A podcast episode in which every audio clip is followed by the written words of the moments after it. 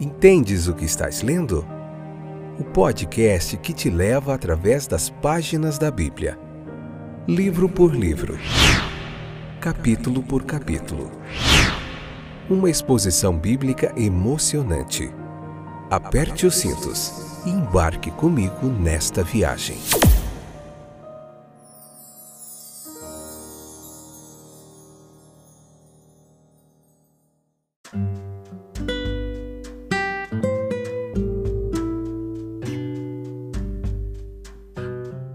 Olá, meus amigos, minhas amigas, companheiros de viagem através das páginas da Bíblia. Estou de volta.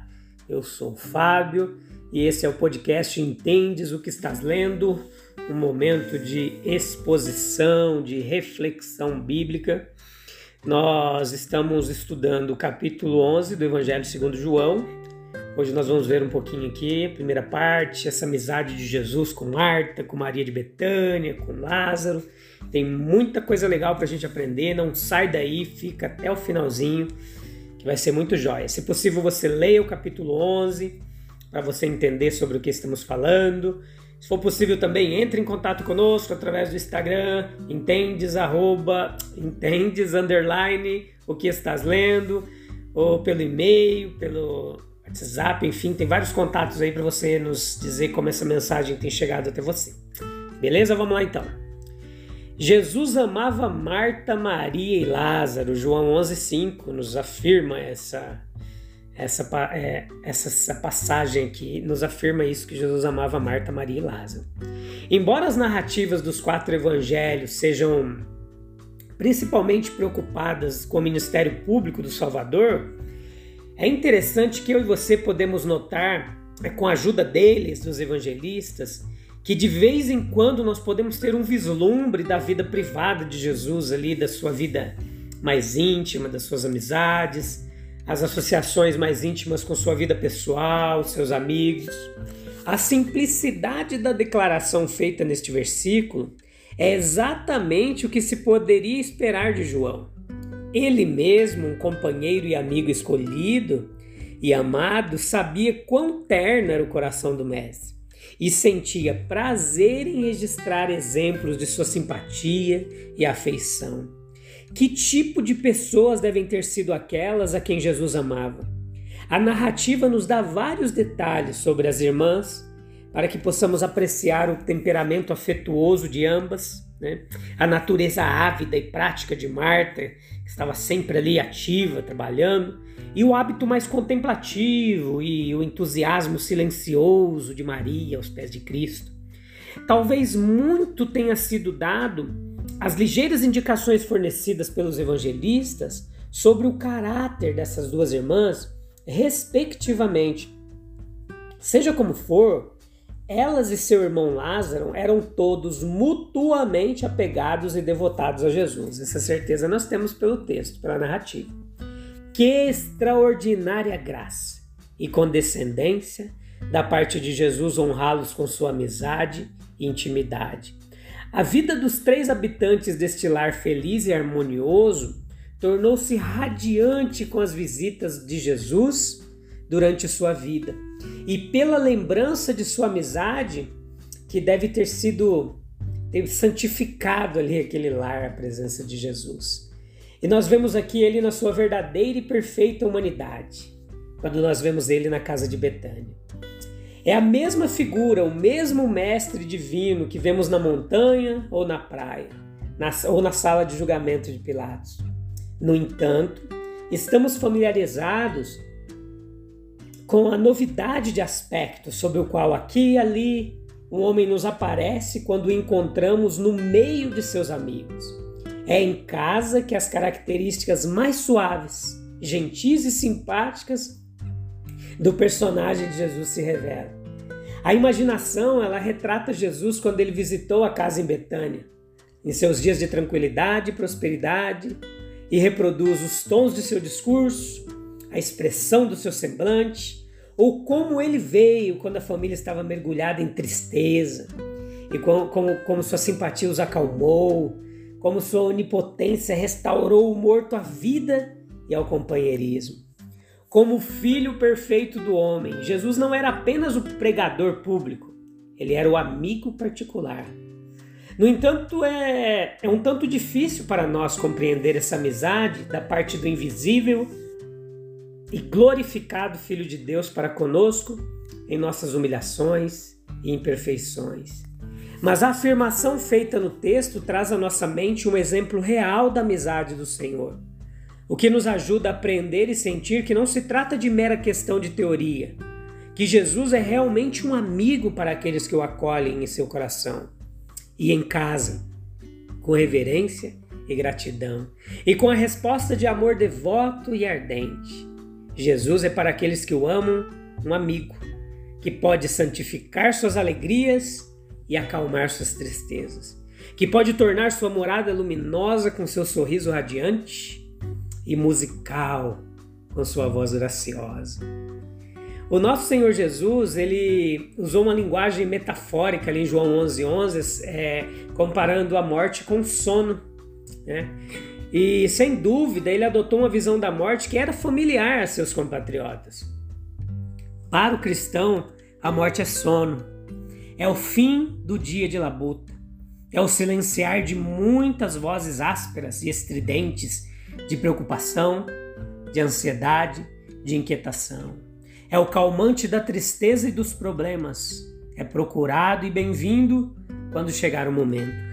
Como o sono dura apenas uma temporada, o sono da morte é designado apenas como uma experiência temporária, transitória. A voz que despertou Lázaro de seu sono é a voz que invoca do sono da morte. O despertar desse poder por Cristo é uma reivindicação implícita à autoridade divina. Somente a onipotência de Deus pode criar vida. E somente ela pode restaurar a vida quando a morte afirmou seu poder e fez sua obra. O despertar da morte convoca para uma vida infinita de atividade e serviço sagrado. Enquanto as horas de sono são horas de repouso, a luz do dia que desperta os adormecidos clama ao exercício das faculdades do corpo e da mente. Essa lei se aplica ao reino superior. Quando Cristo desperta do sono da morte, é para a felicidade da existência consciente e para a energia do esforço incansável. Nós podemos ver três pontos de vista aqui é, para três assuntos vitais em João 11:11. 11. Nós vemos primeiro uma visão da, da amizade cristã, né? Tem Cristo como centro de inspiração, ele é seu autor, modelo, inspirador.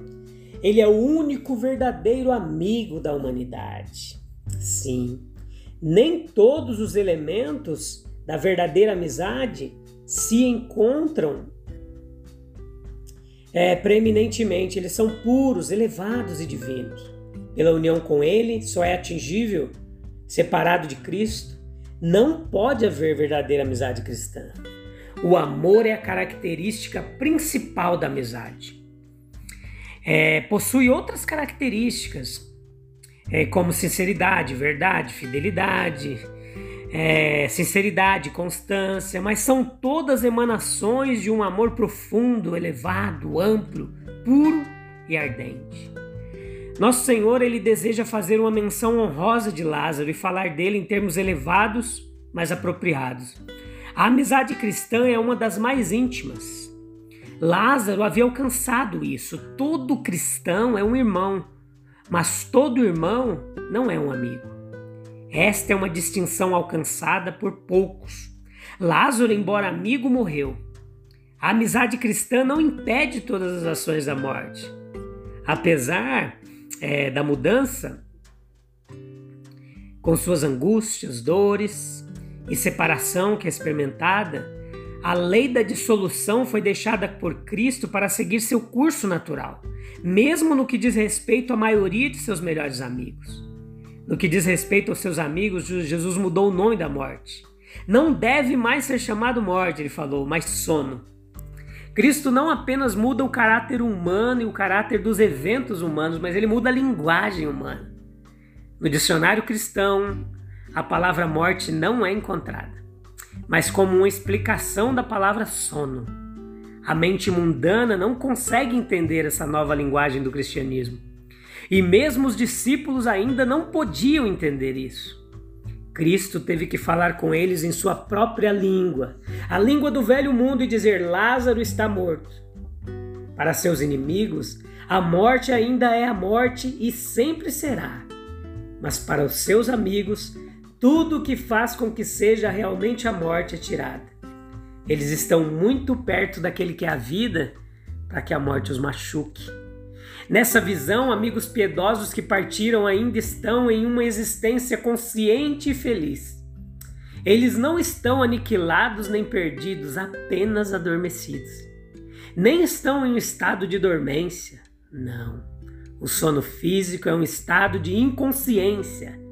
Mas o termo aplicado por Cristo não se refere ao estado da alma em relação à vida espiritual, mas em relação a esta vida, com suas provações, aflições e pecado. Em relação a estes, está adormecido. Mas em relação à vida espiritual, ela está desperta, intensa e felizmente viva. Quando em seu caminho para ressuscitar Lázaro, ele falou de seu processo divino, não como uma façanha de poder, mas como uma tarefa fácil, tão fácil quanto seria para um de seus discípulos acordar um amigo de seu sono, ele disse: Eu vou para que eu possa acordá-lo. A ressurreição de seus amigos para Jesus será um processo muito fácil. Não haverá nenhum choque repentino, nenhuma consciência dolorosa das dores da morte, da dor da separação, mas o palpitante deleite e gratidão de acordar depois de um sono doce e revigorante. Nosso amigo Lázaro dorme. Ele se aproximou de seu túmulo como um amigo e como um amigo chamou seu amigo de volta à vida. A ressurreição será um ato de justiça retributiva para os ímpios, mas a ressurreição dos justos não. A amizade mútua foi um elemento da ressurreição de Lázaro. Sim, e uma oportunidade para Jesus mostrar seu poder e sua amizade. Nossas maiores misérias são suas oportunidades especiais para mostrar misericórdia. Se somos amigos de Jesus, a morte será apenas sono. Nesse caso, podemos arriscar dormir. Jesus nos despertará no tempo devido. Ele não pode deixar seus amigos dormirem muito. Vale a pena acordar um amigo. Deixaríamos o inimigo dormir junto, a menos que o acordássemos para tentar fazer dele um amigo. Os seus amigos não, não dormirão muito. Ele está agora a caminho da ressurreição. Que privilégio tem o cristão de mudar até o conceito, a ideia de morte, como um fim de todas as coisas. Em Cristo, se somos amigos dele, ele prometeu nos chamar de volta à vida. Aquele que crer nele, mesmo que esteja morto, viverá. Creia nisso. Deus te abençoe. Eu volto em breve para nós continuarmos meditando nesse capítulo 11, que tem muita coisa legal para nós aprendermos. Um abraço, fique com Deus. Até breve.